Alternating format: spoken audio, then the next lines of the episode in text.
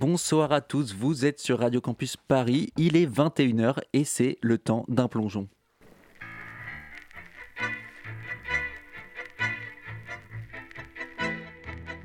Celui qui ne consent pas à la rupture, celui-là, il ne peut pas être adhérent du Parti socialiste. Cet adversaire, c'est le monde de la finance. There is no such thing as public money. There is only taxpayers' money.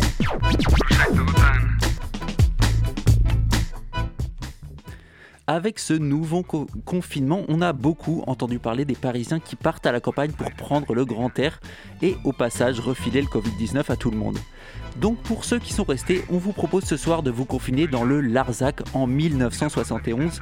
1971, l'année de début d'une lutte de 10 ans qui fera naître le mouvement altermondialiste français. Pour en parler, on accueillera Pierre-Marie Terral, docteur en histoire à l'université Paul-Valéry Montpellier.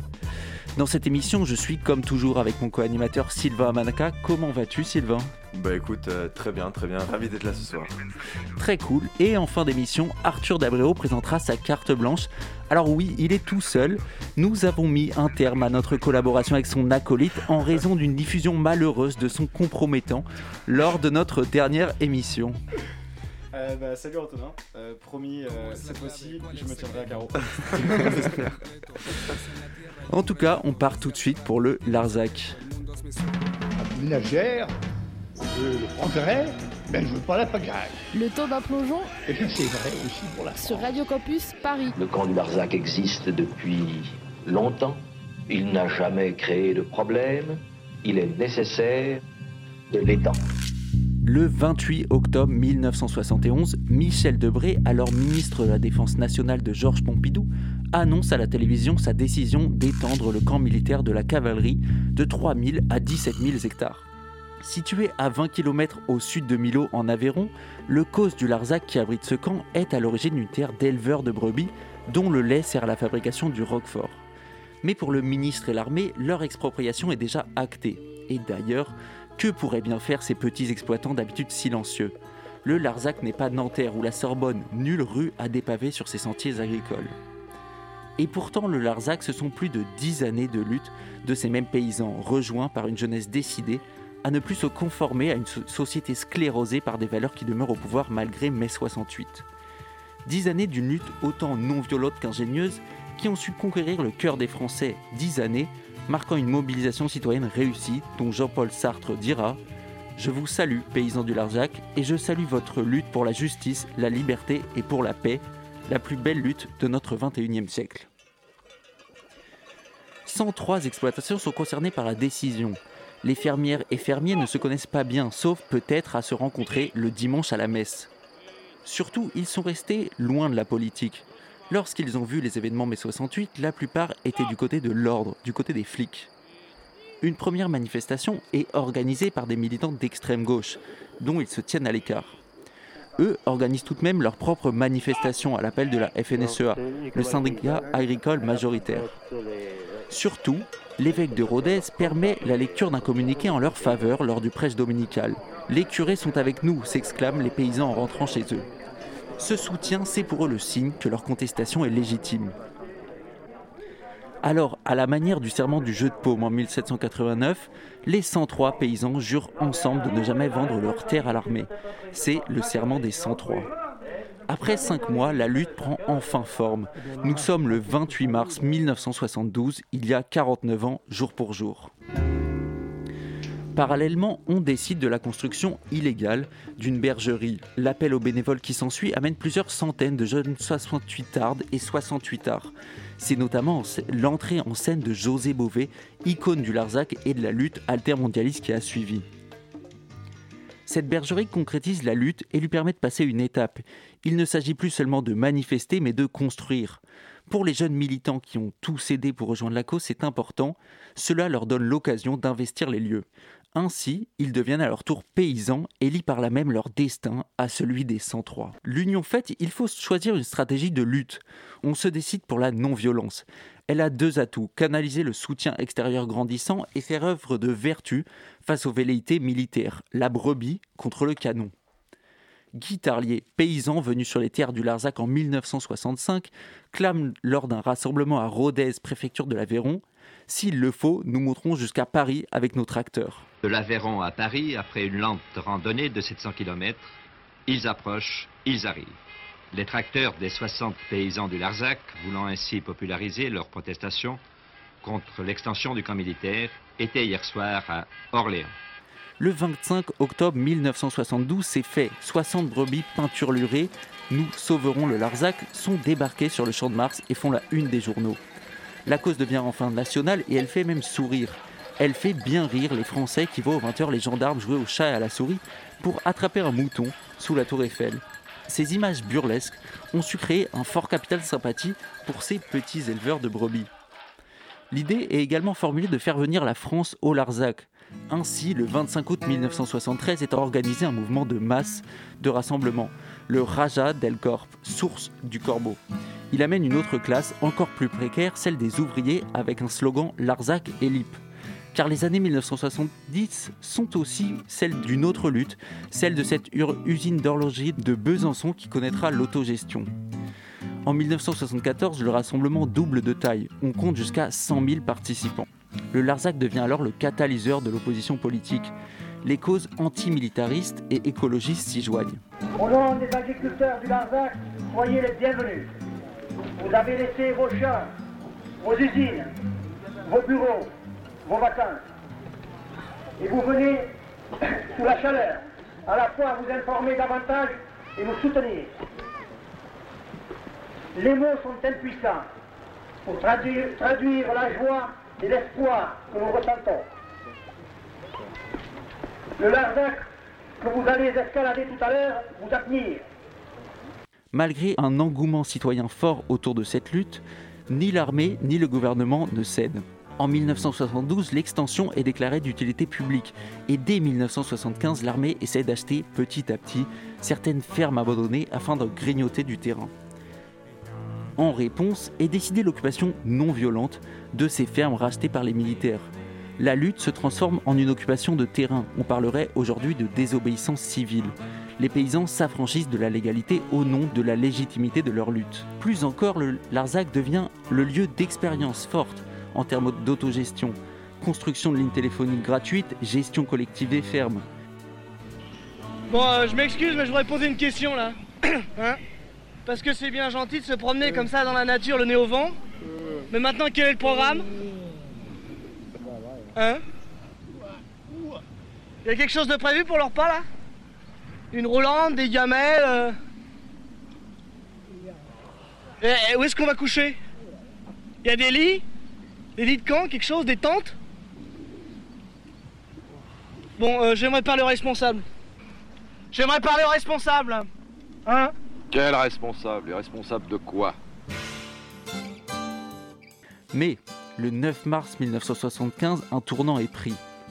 À 3h du matin, au hameau de la Blaquière, une explosion sourde retentit. La maison des Guiraud, dans laquelle le couple et leurs sept enfants vivaient depuis des années, a volé en éclats. Quelqu'un a mis du plastique, un explosif puissant. Pour les paysans, c'est l'armée qui en utilise sur le camp qui est à l'origine. Mais le procureur pro- prononcera un non-lieu.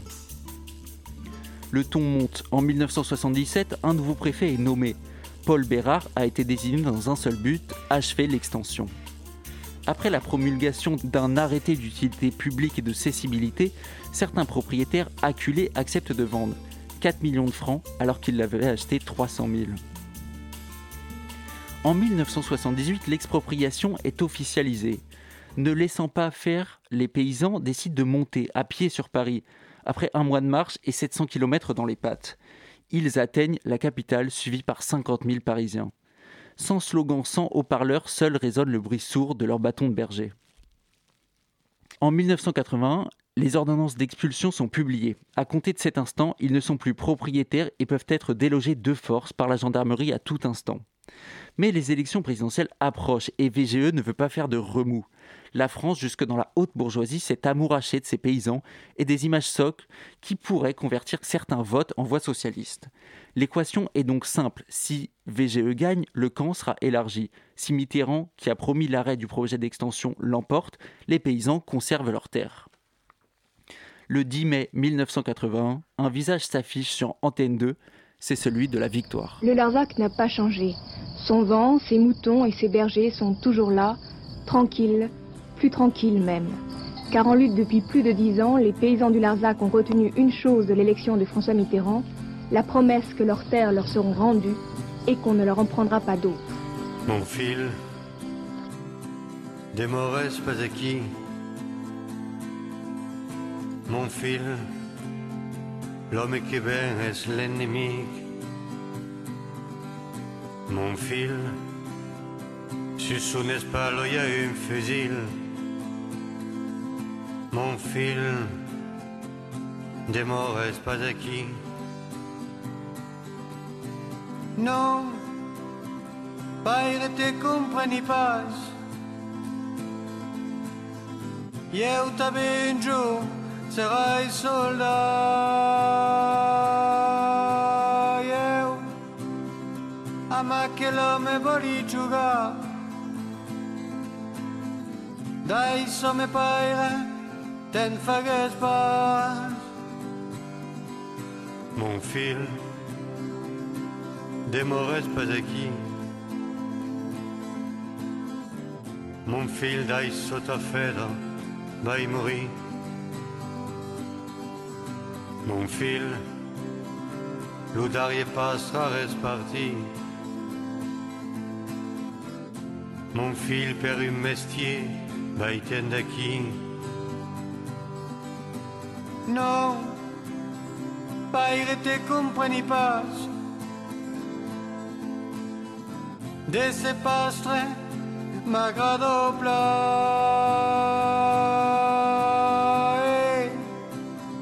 Voli viure sur l'Arzac. La terre est nostra, sapes pla. Mon fil, demores pas aquí Mon fil, ta mère t'espère per partir mon fil, tiens tout est en exil. Mon fil, l'armada, vol-tu à ton pays? Non, pas te compreni pas. Han dit que un aquí per nous salvar. Han dit que es. Han dit que que nosaltres sabem pas. Mon fil, hi ha força temps és arribat. L'armada és venguda, colonitzat. I d'empei, vedeu de veure que nos pas tuats. Mon fil, volen tornar a començar. Oh, oh pare te compreni pla. Mas alors, cal demorar, a començar. Caçar lo somni, prendre lo pas. Mon fil, ben ami eu. Dire à ta mère que demourà, que demourà, oh, cal demourà, cal des mouracales, des mouracales, des mouracales, des mouracales, des mouracales, des mouracales, des mouracales, des mouracales.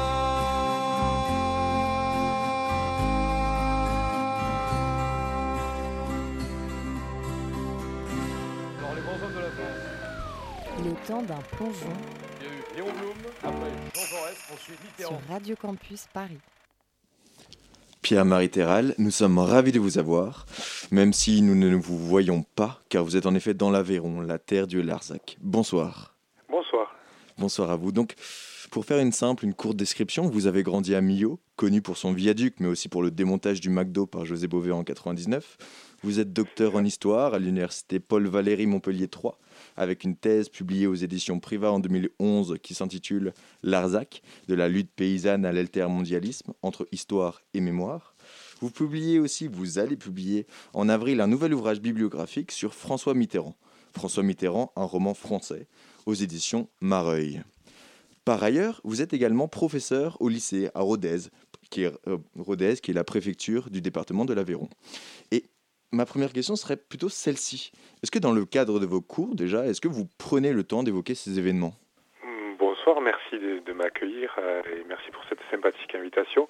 Alors pour ce qui est du lycée, euh, il est vrai que l'on aborde assez peu cette histoire.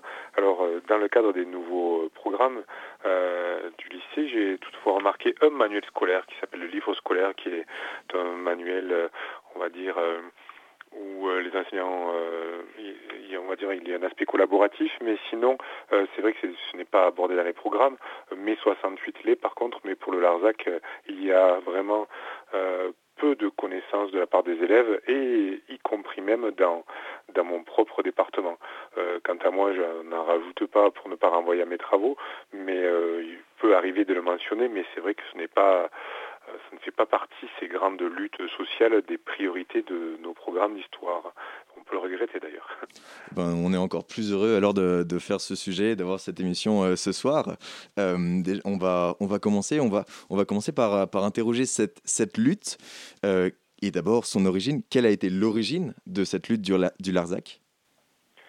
Alors l'origine de cette euh, de cette lutte, eh bien c'est le fait accompli, le fait accompli devant lequel sont mis les agriculteurs lorsqu'à la fin de l'année 1970 euh, il y a cette rumeur euh, insistante et surtout lorsqu'en octobre 1971, eh bien ils apprennent à la télévision régionale à l'heure de la soupe hein, dans les fermes, eh bien euh, par la voix du ministre Michel Debré que le camp du Larzac va être agrandi. Alors certes, il va être agrandi, mais surtout sa, surface va être sextuplée. Donc ça fait un certain nombre d'exploitations qui vont être mises en danger, euh, voire qui vont être supprimées. Alors il y aura toute une querelle de chiffres à ce moment-là, mais des chiffres, il en est aussi question pour euh, certains euh, qui avaient eu connaissance de cette nouvelle avant les paysans, hein, puisqu'il y aura toute une série d'affaires de spéculation foncière de personnes euh, bien informées qui avaient acheté des terres euh, quelques années auparavant euh, pour les revendre au prix fort à l'État. On est sur une lutte de, de plusieurs, d'une dizaine d'années, d'une dizaine d'années. Lorsque vous, lorsque vous, vous pensez à cette lutte, quel est l'événement qui vous vient directement en tête et est-ce que vous pourriez nous le raconter?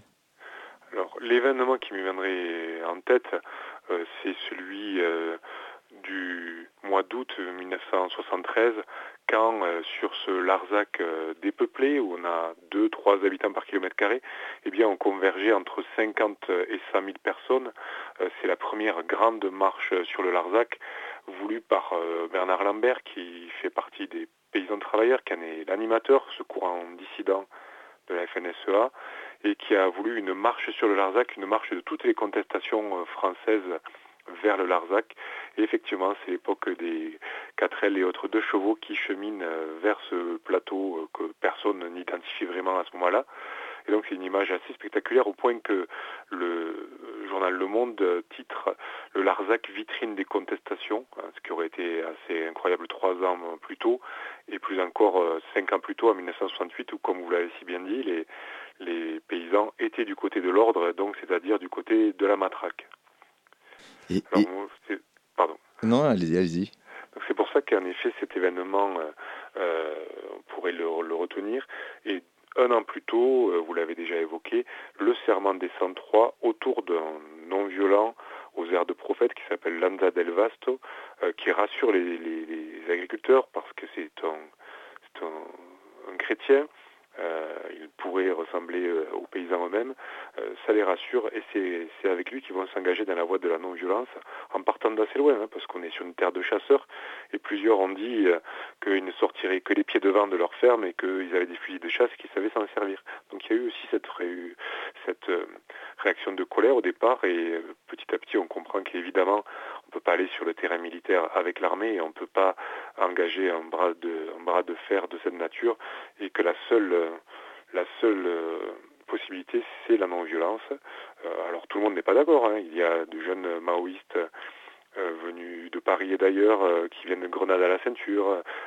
voilà, donc on a tout ce choc-là de culture entre les agriculteurs qui ne sont pas militants, qui n'ont jamais été, et les jeunes gens qui viennent leur prêter main forte. Donc la mayonnaise va finir par prendre. les paysans, comme me le disait l'un d'eux, ont mis du piment dans la soupe.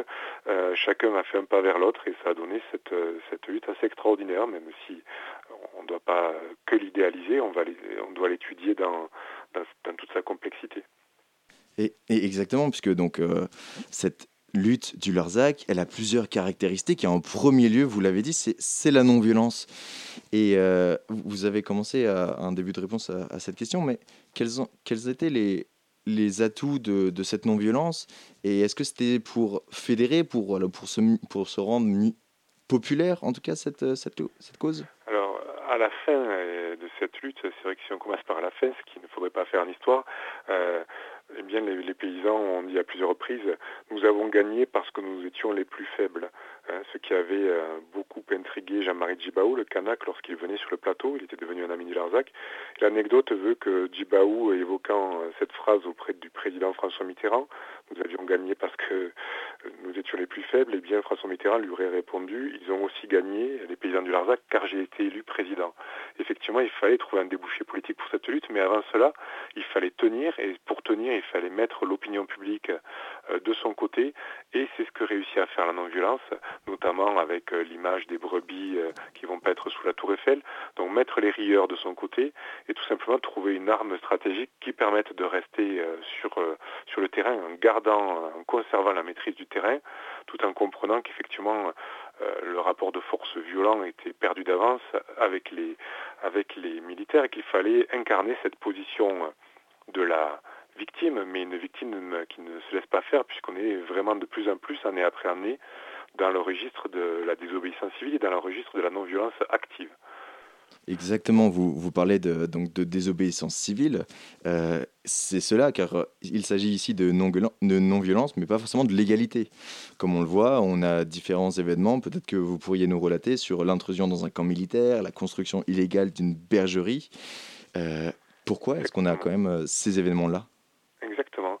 Alors la première action forte du Larzac dans ce domaine, euh, c'est le renvoi de livrets militaires. Aujourd'hui, on ne se rend plus bien compte. Là, le livret militaire, ce que possède chaque jeune Français, et renvoyer son livret militaire pour euh, un euh, jeune homme de cette époque-là, c'est une lourde responsabilité, d'autant quand on est un agriculteur du Larzac et qu'on a servi entre guillemets sous les drapeaux et qu'on a été mobilisé durant la Deuxième Guerre mondiale. Eh bien, certains donc vont euh, accepter de commencer à, le faire. Et ce renvoi de livret militaire, qui est une décision forte, c'est la première action de désobéissance civile qui va donner lieu à toute une série de procès et à chaque fois les tribunaux deviennent tribunes et donc le Larzac continue à populariser son mouvement. Donc de, le renvoi de livret militaire, ça c'est la première, la première action. Et euh, lorsque les paysans demandent à leur avocat euh, qu'est-ce que je risque si, euh, euh, si, je renvoie mon livret militaire? Eh bien, on leur dit, si vous le renvoyez tout seul, vous courez un grand risque. Par contre, si tout le monde le renvoie, c'est l'État qui court un grand risque pour mener à bien cette, extension. Donc ça, c'est la première action. Effectivement, après, il y a l'idée de génie, j'allais dire, de la construction de la bergerie de la Blaquière, une bergerie illégale, puisqu'elle est construite sur un terrain qui est visé par l'extension et le périmètre euh, d'expropriation, mais qui est aussi réalisé sans permis, puisque l'État a gelé toute possibilité de travaux euh, sur le plateau du Larzac. Et troisième couche d'illégalité, elle va être financée cette bergerie par l'argent du refus de l'impôt, c'est-à-dire des militants qui vont soustraire 3% de leur impôt pour les verser au Larzac. Alors le plus cocasse, c'est qu'on trouve dans ces personnes, dans ces militants qui refusent de payer l'impôt, et eh bien on refuse le général de Bollardière et son épouse Simone, qui envoient des lettres en disant je refuse de payer les 3% de l'impôt pour la défense nationale et je les retranche au, profit du Larzac et ils reçoivent des lettres du percepteur, monsieur le général de Bollardière, monsieur Bollardière, veuillez régler la somme due, ainsi de suite. Donc c'est assez, assez incroyable, ça s'est produit à cette époque. Alors le refus de l'impôt, ça existait avant, mais ça a été réinvesti en effet par le Larzac au contact de groupes non violents, hein, souvent d'inspiration euh, chrétienne, mais pas toujours, qui sont venus avec ces moyens de lutte qui euh, ont ensuite été faits leur par les paysans et qui les ont, qui les ont développés dans toute une, euh, une série d'actions. Mais c'est vrai que si, si on revient sur le renvoi de livres militaires et la bergerie de la Blaquière, ça semble le plus, le plus pertinent au départ. Et pourtant, la non-violence s'est faite malgré la violence, car euh, en 75, si je ne me trompe pas, on a quand même eu le plasticage d'une ferme, euh, le plasticage, c'est-à-dire l'explosion. Est-ce que vous pourriez nous, nous raconter cet événement? euh, On est en effet en 1975 à La Blaquière. Le village où précisément est construite cette bergerie. La Blaquière, ça devient la porte d'entrée du Larzac. Il y a beaucoup de jeunes gens, on pourrait évidemment citer José Bové et d'autres qui arrivent euh, et qui sont séduits par le Larzac parce que justement c'est une utopie concrète où on peut construire et construire cette bergerie euh, qui ressemble à une cathédrale avec euh, ses, arches, ces arceaux, c'est quelque chose, c'est un monument, c'est vraiment monumental, on peut d'ailleurs l'avoir encore aujourd'hui.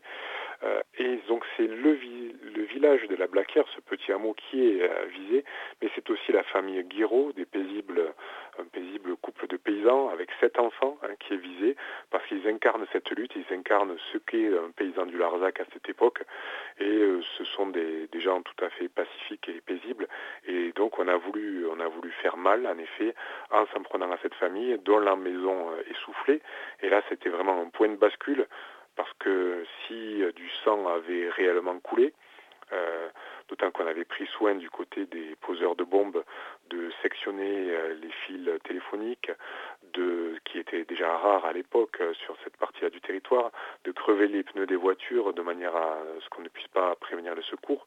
Donc tout, tout avait été fait pour que le drame puisse se produire et beaucoup d'agriculteurs ensuite et de militants Larzac ont, reconnu que c'était un point de bascule et que tout aurait pu s'arrêter à ce moment-là, voire euh, sombrer dans la violence et que la, non-violence effectivement euh, avait ses limites. À ce moment-là, d'ailleurs, à Millau, une manifestation de protestation qui se tient quelques jours plus tard, bien les agriculteurs n'hésitent pas à visage découvert à enfoncer les grilles de la sous-préfecture où on ne veut pas les recevoir euh, avec leurs tracteurs. Donc effectivement, là, on on était un peu moins sur les chemins de la non-violence et on était vraiment sur euh, les sillons de la, colère après cet acte qui aurait pu être fatal à, cette famille et, à ses enfants, dont certains étaient très jeunes. Mais une question demeure, euh, demeure tout de même. Vous dites on, vous dites on, mais qui est ce nom? Qui, qui a plastiqué cette ferme? Alors, euh, personne, je pense, puisque s'il y a eu un non-lieu, mais plus sérieusement, les agriculteurs eux-mêmes et les gens du Larzac encore aujourd'hui, hein, que je vois assez souvent, n'incrimine pas directement l'armée. Euh, ils n'ont pas de preuves à cela, mais par contre, euh, ils incrimineraient davantage une piste locale, c'est-à-dire des militants, des partisans locaux euh, de l'extension de ce camp hein, qui auraient peut-être des intérêts, soit parce qu'ils sont militaires, soit parce qu'ils ont des commerces qui gagneraient à l'extension. Euh, mais là encore, on attend euh, l'ouverture euh, peut-être d'archives, mais pour l'instant, me concernant, je n'ai pas eu accès à des documents sur cette, sur cette affaire-là, qui a été très vite classée, malgré la venue d'un expert de Bordeaux et sa valise venant prendre des, des empreintes. voilà, on n'a pas eu de, de, retour et ce non-lieu a vraiment beaucoup meurtri euh, Auguste Guiraud, le, paysan euh, qui a été euh, visé, qui s'est senti visé personnellement et mis en, danger. Merci Pierre-Marie Taral. on a parlé de la lutte en elle-même. On va maintenant parler de ces personnages et de leur inventivité, les fermiers du Larzac et les 68 Tardes et 68 Tards qui les ont rejoints. Juste avant, Mathieu nous fait écouter Jean Ferrat, La Montagne. Oui, bonsoir à toutes et à tous. Euh, oui, Jean Ferrat, Jean Ferrat soutient invétéré du Parti communiste, engagé très tôt pour pour ce qu'on n'appelait pas encore l'altermondialisme. En 2003, on se rappelle de sa présence au fameux concert organisé au Larzac par José Bové pour célébrer les 30 ans du début de la lutte. Alors pour gagner du temps sur les présentations, j'invite les plus jeunes qui nous écoutent à aller déterrer Jean Ferrat dans la discothèque de leurs parents ou de leurs grands-parents. Vous devriez le trouver à côté de Brassens, Ferret ou Brel dans la section Panthéon des poètes disparus. Pour les autres, rappelons que derrière la moustache et la longue mèche blanche se cache à la base un bon chanteur parigot né Jean Tenenbaum au sein d'une famille juive russe, un poète tombé amoureux d'une région voisine du Larzac, l'Ardèche, où il s'est installé dès 1964 et qu'il n'a quitté qu'à de rares occasions jusqu'à sa mort en 2010. Et c'est cette région qui lui a inspiré son immense succès, la chanson La Montagne, sortie la même année, véritable déclaration d'amour à une paysannerie qui disparaît, et devenue très vite hymne anticapitalisme, pardon. C'était avant euh, mai 68, c'était avant le Larzac. On écoute La Montagne. Ils quittent un le pays pour s'en aller gagner leur vie, loin de la terre où ils sont nés. Depuis longtemps, ils en rêvaient de la ville et de ses secrets, du formica et du ciné. Les vieux ce n'était pas original quand il s'essuyait machinal d'un revers de manche les lèvres. Mais il savait tous à propos tuer la caille ou le perdreau et manger la tome de chèvre. Pourtant, que la montagne est belle, comment peut-on s'imaginer en voyant un vol d'hirondelles que l'automne vient d'arriver. Avec leurs mains dessus leur tête, ils avaient monté des murettes jusqu'au sommet de la colline. Qu'importe les jours, les années, ils avaient tous l'âme bien née, noueuse comme un pied de vigne. Les vignes, elles courent dans la forêt, le vin ne sera plus tiré, c'était une horrible piquette. Mais il faisait des centenaires à ne plus que savoir en faire s'il ne vous tournait pas la tête. Pourtant, que la montagne est belle, comment peut-on s'imaginer en voyant un vol d'hirondelles que l'automne vient d'arriver. Deux chèvres et puis quelques moutons, une année bonne et l'autre non, et sans vacances et sans sortie. Les filles veulent aller au bal, il n'y a rien de plus normal que de vouloir vivre sa vie. Leur vie ils seront flics ou fonctionnaires, de quoi attendre sans s'en faire que l'heure de la retraite sonne. Il faut savoir ce que l'on aime et rentrer dans son HLM, manger du poulet aux hormones. Pourtant, que la montagne est belle, comment peut-on s'imaginer en voyant un vol d'hirondelles que l'automne vient d'arriver.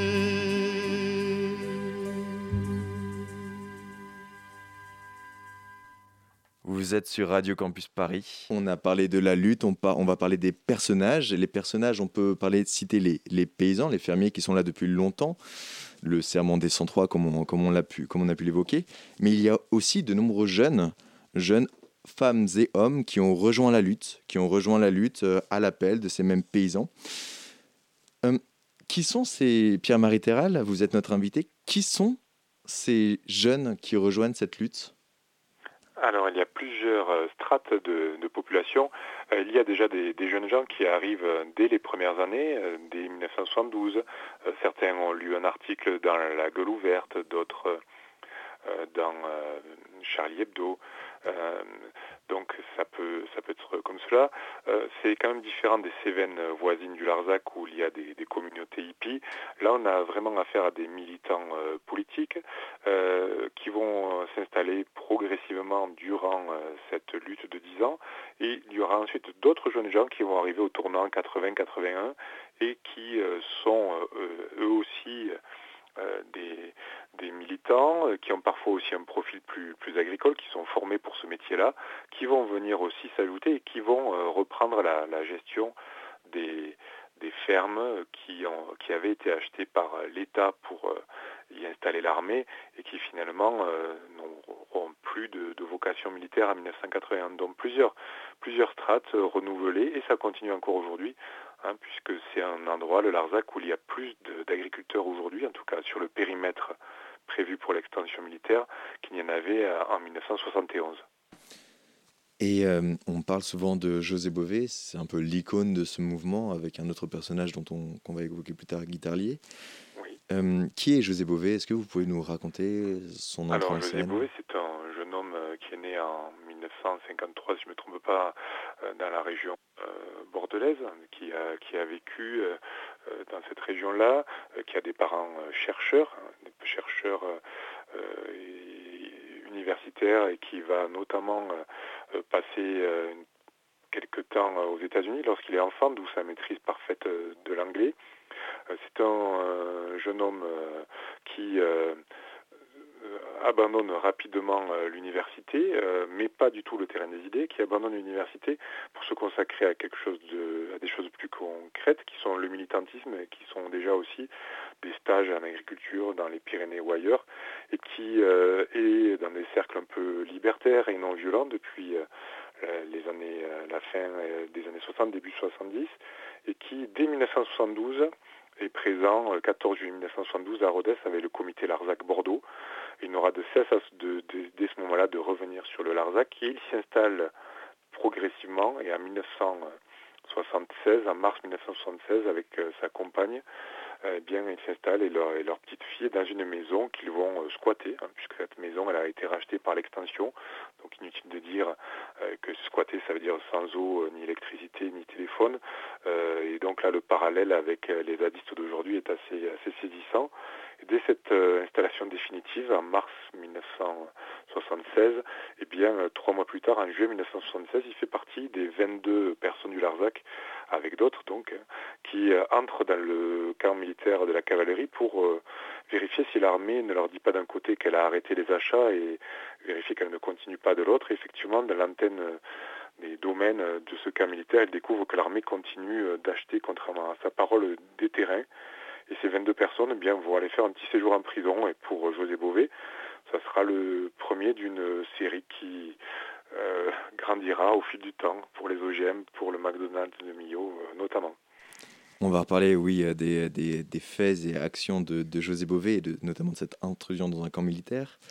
Euh, mais puisque vous parlez de ces squatteurs, enfin de ces squatteurs, je mets des guillemets bien sûr, est-ce que vous pouvez nous expliquer leur mode de vie concret que vous avez déjà commencé à raconter, mais nous dire... Voilà, quand je dis fait, squatter, effectivement, euh, c'est dans le sens où euh, ils s'aperçoivent qu'il y a des zones blanches sur la carte du Larzac et que dans ces zones blanches, s'il n'y a pas d'occupation, euh, eh bien, euh, il y aura extension, mini-extension, comme on dit alors sur place. Et donc, toute une partie du plateau pourrait être sacrifiée, c'est ce que cherche l'État, enfoncer un coin dans le mouvement, pour sauver d'autres exploitations. Donc, eux, leur stratégie est simple, ces jeunes gens, ils veulent se rendre utiles, et pour occuper le terrain, eh bien, il n'y a qu'une solution, c'est l'agriculture. Et donc, ils s'installent en occupant ces maisons illégalement et en créant de manière aussi tout à fait illégale au départ et avec l'appui des agriculteurs locaux des exploitations agricoles euh, autour euh, des brebis, euh, parfois quelques chèvres, même si les chèvres sur le Larzac ça tient du cliché.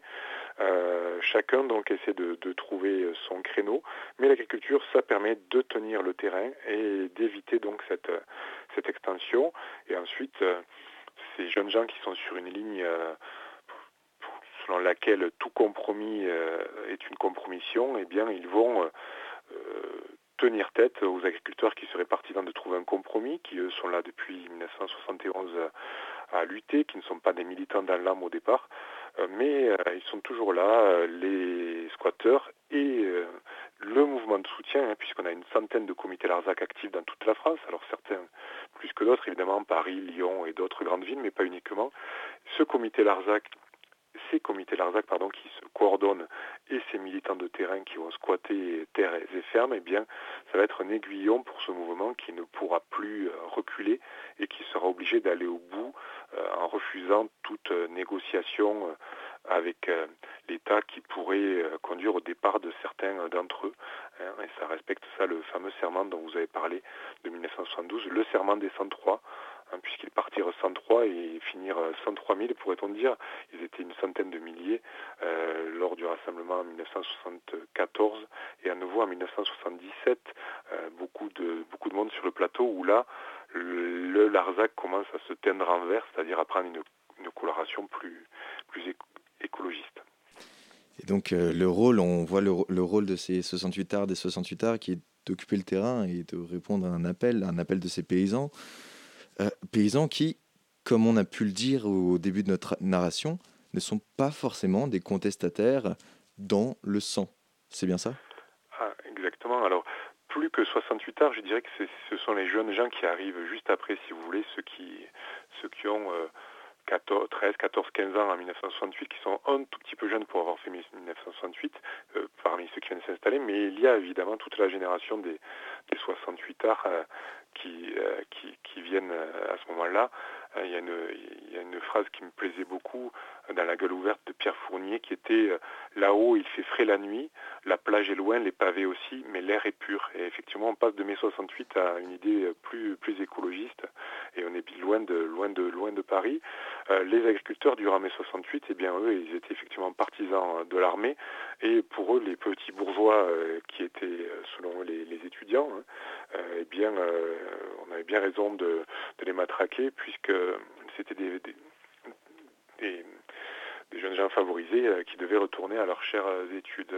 Euh, du côté du Larzac, on est en effet du côté de l'ordre, euh, on est du côté du curé et on est du côté du, du, policier. et c'est finalement euh, contre leurs grecs qui vont se retrouver de l'autre côté de la matraque, j'allais dire, de l'autre côté de la barrière, puisque euh, eh bien, ils n'ont rien demandé et ça leur est tombé dessus euh, sans, sans qu'ils l'aient cherché. Donc certains, une fois que la victoire a été acquise, sont revenus à leur brebis. D'autres ont fait un, chemin tout à fait particulier, singulier. moi, ce que j'aime appeler des vies déviées, c'est-à-dire que rien ne les conduisait, ne les prédestinait à rencontrer un jour Jean-Paul Sartre ou à voir euh, des milliers de personnes qui défilent dans leur hameau. Euh, mais c'est ce qui s'est passé et donc évidemment euh, les choses avaient forcément changé et plus rien ne pouvait être totalement comme avant en 1981. Il fallait continuer d'une façon ou d'une autre. on a parlé tout à l'heure de José Bové. José Bové le voyait comme son mentor, et je parle ici de la figure de proue de Guitarlier, Guitarlier qui lui n'est pas forcément un, ici sur le Larzac, en tout cas depuis des décennies. Euh, c'est une figure de proue. Qui, qui est-il? Alors, euh, Guy Tarlier fait partie de, ces, ce qu'on appelle localement euh, sur le Larzac des pionniers. Les pionniers, ce sont des gens qui, à la fin des années 1950 et au début des années 1960, ne sont pas nombreux. À quelques-uns, ils viennent racheter des fermes, hein, sur cette terre qui est en proie à la déprise agricole au départ de, de population. Euh, on est tout à fait dans Jean Ferrat, que vous faisiez écouter tout à l'heure. Et euh, Guy Tarlier, eh c'est un ancien militaire. Il a été démobilisé euh, en, Afrique. il a créé une plantation. Il revient en France et dans cette région de l'Aveyron où il a de la famille, mais il n'en est, pas du tout originaire. c'est quelqu'un de très inventif qui va créé une machine à traire euh, qui s'appelle le rotelactor qui était assez euh, inventive pour l'époque. Et donc, euh, lui qui a été un ancien militaire, eh bien, il n'a pas peur des militaires. Il connaît leur langage, il est lui-même stratège, et il ne baisse pas la tête devant eux, d'autant qu'il a une stature très importante. Et c'est l'un de ceux qui a le plus investi, l'un de ceux qui a le plus à perdre, et qui va en effet devenir l'un de ces chefs de guerre du Larzac parce qu'il a toujours un coup d'avance. Alors il ne vient pas spécifiquement des milieux de gauche ou d'extrême gauche, loin de là, mais peu à peu, il va incarner lui-même cette lutte et il va être celui derrière les épaules duquel on peut, se ranger quand on est un paysan du Larzac. Alors si vous, me permettez de finir là-dessus, il va beaucoup fasciner François Mitterrand puisqu'en 1974, c'est l'un de ceux qui sauve François Mitterrand d'un mauvais pas quand il s'est présenté au rassemblement du Larzac sans en prévenir qui que ce soit guitarlier de ceux qui vont le sortir de ce mauvais pas. Et il demandera toujours, euh, François Mitterrand, à partir de ce moment-là, des nouvelles euh, de celui qu'il appelait le, géant du Larzac et que d'autres appelaient, y compris dans le monde, euh, le préfet du Larzac, hein, puisqu'il a eu ensuite un grand rôle, une fois la victoire obtenue, dans l'aménagement foncier du Larzac avec cette gestion collective des terres qui en fait le, le seul office foncier de France et qui aujourd'hui a une vertu, non pas de ce serait peut-être immodeste pour les gens du Larzac, mais en tout cas d'exemple euh, pour euh, Notre-Dame-des-Landes, par exemple. Exactement, on, va parler maintenant de, la postérité, la postérité de cette lutte du Larzac. Du Larzac. Donc en 81, euh, Mitterrand, une fois élu, tient sa promesse et arrête ce projet, arrête le projet d'extension. Donc à partir de ce moment-là, on peut dire les paysans ont gagné, et qu'est-ce qu'ils font? Est-ce qu'ils retournent à leur terre et continuent d'élever les brebis comme pour faire du, roquefort comme ils l'avaient toujours fait? Qu'est-ce qu'ils font? Alors, euh, ils retournent euh, en effet à leur terre euh, parce qu'il il y a beaucoup de retard qui a été pris sur leurs exploitations. Ils retournent à leur famille, mais comme je disais, plus rien ne sera comme avant et une partie d'entre eux comprend qu'il faut continuer. Déjà, on est obligé de continuer parce que les fermes et les terres, 6300 hectares de terres achetées euh, par euh, l'armée, il faut bien en faire quelque chose. Donc il faut se positionner pour les, pour les reprendre en gestion. Et euh, l'une des 110 propositions de François Mitterrand en 1981 est de créer des offices fonciers pour libérer les agriculteurs, du, les jeunes agriculteurs en particulier du poids de, la terre. Donc l'idée va germer avec les syndicats agricoles alternatifs, dont va naître la Confédération paysanne, de créer un office foncier sur le Larzac, c'est-à-dire de gérer ces terres euh, rendues en quelque sorte par l'État. Elles vont être louées hein, par un système de bail à très longue durée, bail amphithéotique, aux paysans du Larzac. Qui ça a été renouvelé il y a quelques années seulement euh, par Stéphane Le Foll lorsqu'il était ministre de l'Agriculture. Et donc, en effet, c'est la clé de voûte du Larzac, la gestion foncière avec des agriculteurs qui ne vont pas être propriétaires, mais locataires euh, de office foncier de terres qui appartiennent donc à l'État. Première euh, clé de voûte, euh, il y en a souvent qu'une d'ailleurs clé de voûte, mais là l'autre c'est le syndicalisme agricole euh, dans lequel va s'engager la génération notamment de sont installés dans les années 1970 et juste après, parmi lesquels on retrouvera José Bové, Christian Rocayrol et d'autres militants locaux, Jérémy Sanchez aussi, tous trois ont eu des responsabilités nationales euh, dans la confédération dans la confédération paysanne, ce qui pour un, cause si peu peuplé euh, fait beaucoup. Hein. C'est-à-dire qu'ils ont joué un, rôle important dans la confédération paysanne, qu'ils ont qu'ils ont dynamisé euh, localement et qu'ils ont dynamisé aussi sur le plan national, voire international, en participant au réseau via Campesina, notamment avec l'Amérique du Sud. Pourquoi, pourquoi créer une confédération paysanne, donc un nouveau syndicat agricole, alors qu'il existait déjà, et il existe toujours, la FNSEA, qui est, qui est la Fédération nationale des syndicats d'exploitants agricoles? Alors effectivement, elle n'était pas tout à fait sur le, sur le, même, sur le même terrain. Euh, les petits paysans en particulier hein, ne se voyaient pas comme des exploitants agricoles, mais plutôt comme des exploités. Euh, et là, on a un livre très intéressant dans les années euh, entourant mai 68 de Bernard Lambert, ce syndicaliste agricole, hein, préfacé par Michel Rocard à l'époque du PSU. Qui, ce livre s'appelle Les paysans de la lutte des classes.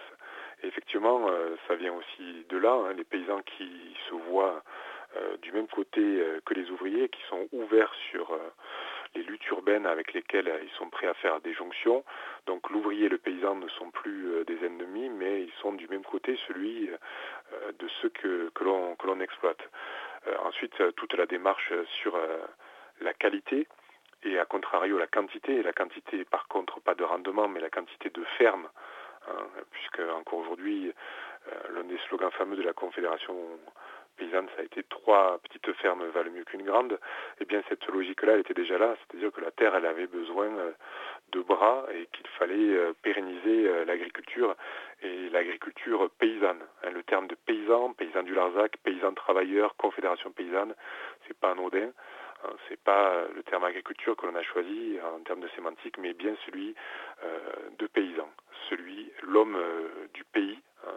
Et dans ce même département de l'Aveyron, leader syndical euh, de la FDSEA, puis dirigeant national de la FNSEA, euh, Raymond Lacombe, avec ce slogan Pas de pays sans paysans. Raymond Lacombe qui avait d'ailleurs été d'un grand soutien euh, pour le Larzac, ce qui n'avait pas été toujours le cas de la Fédération nationale des syndicats d'exploitants agricoles. Et eh bien après un troisième confinement, ah bon, bien qu'on a, on a envie de prendre l'air et, c'est un, message qui passe encore aujourd'hui. La Confédération paysanne, devenir paysan.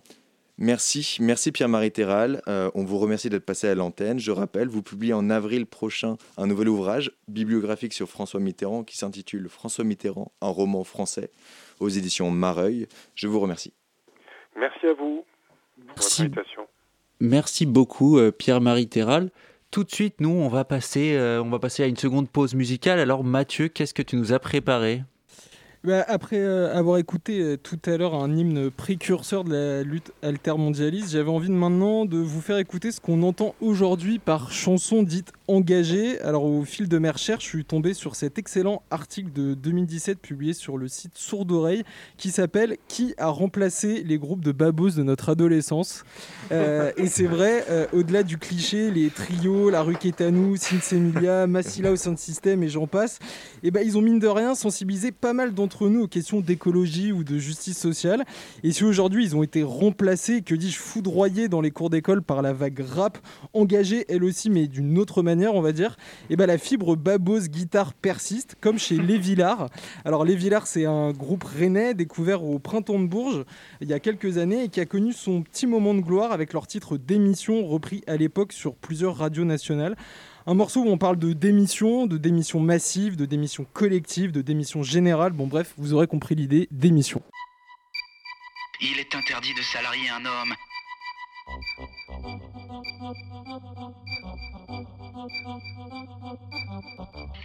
Démission à la moustache du capitaine.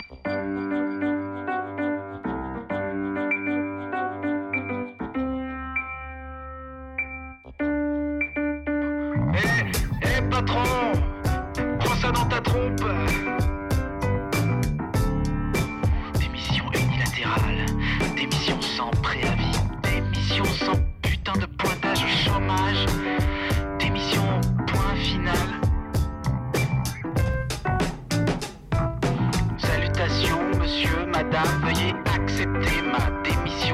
Comme ça, scotché sur tes lunettes de champion mondial du dentifrice.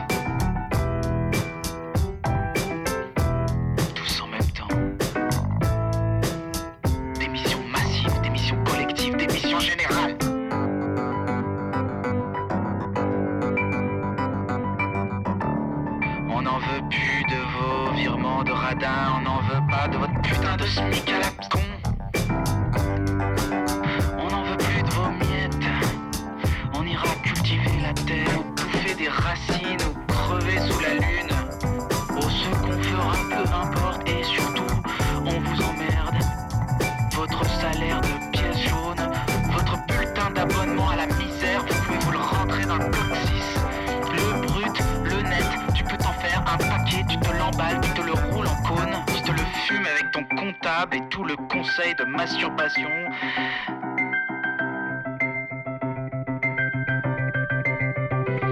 Comme ça, demain, on fait le mur, on détale tous, on déclare le rêve général. Nous avons le devoir de désobéir à tous ces marchands de bétail, à tous ces DRH et autres grands prêtres en management. Le devoir d'en finir. Vous m'entendez les galériens? On prend sa main droite, on prend une feuille, un stylo,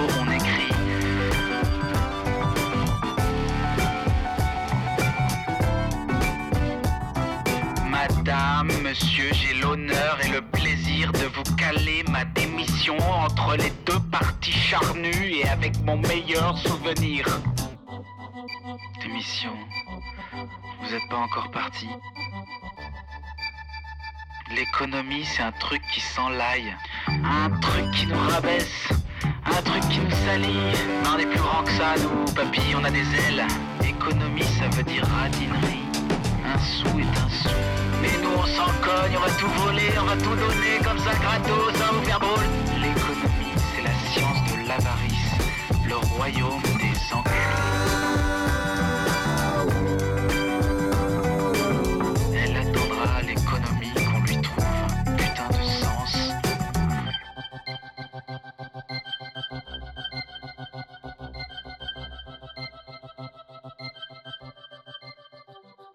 Alors les grands hommes de la France. Le temps d'un plongeon Il y a eu Léon Blum, après Jean Jaurès, ensuite sur Mitterrand. Radio Campus Paris.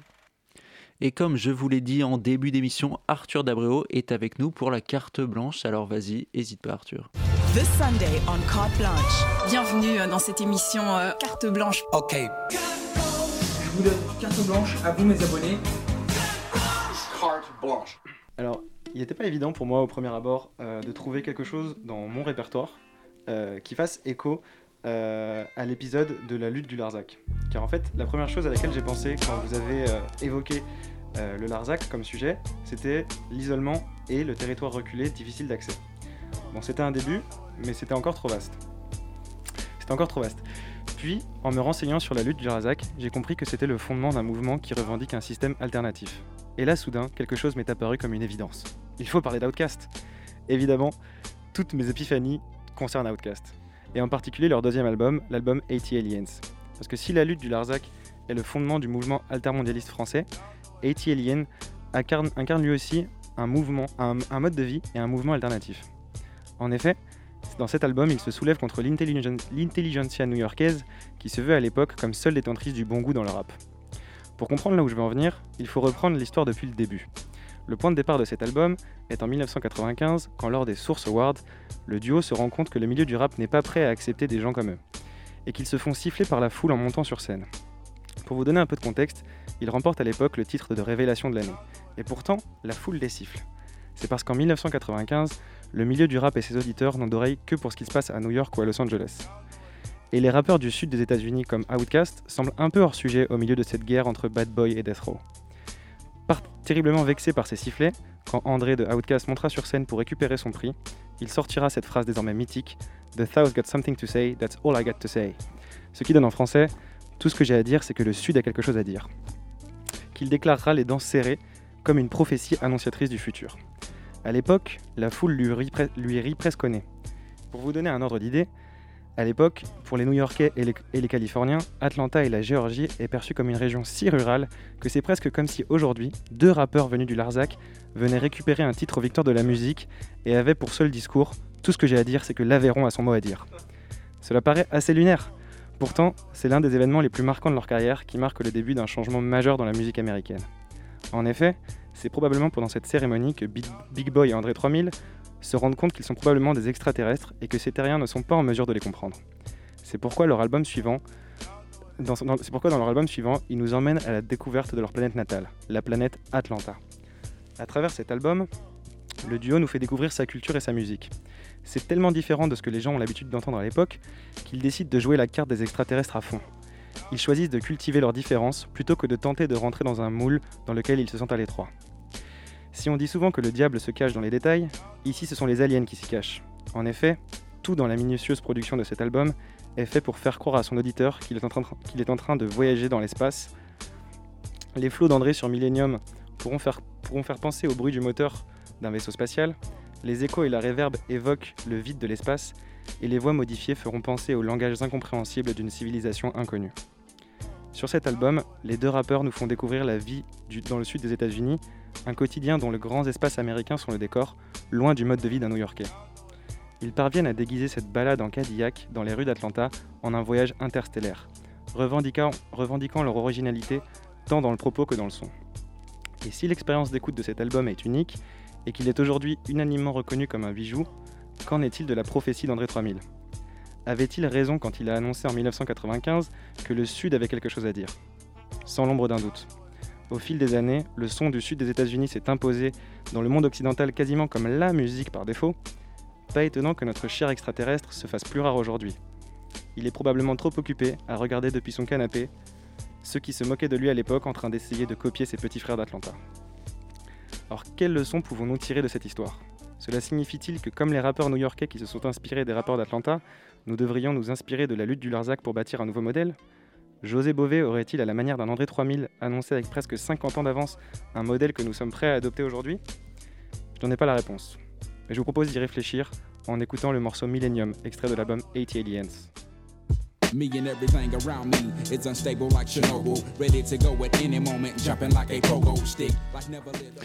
Merci beaucoup euh, Arthur pour cette carte blanche. C'était le temps d'un plongeon co-animé par Antonin Hamburger et Sylvain Amanaka.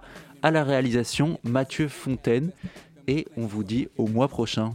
Chair on. Prayer seem too long. I fall asleep before the ending. Don't even get to say amen. I hope he understand I be on bended knees. At times I think I'm crazy, then I say forget it. Or maybe it's the devil infiltrating and like Riddick. Bo, I've been fighting this since them fetus days. I'll count from 1 to 20 when I'm through, repeat the phrase. It's just a phase. It's gonna all pass, but that gets old too. I'm weakening like a deacon doing dirt. When am I supposed to?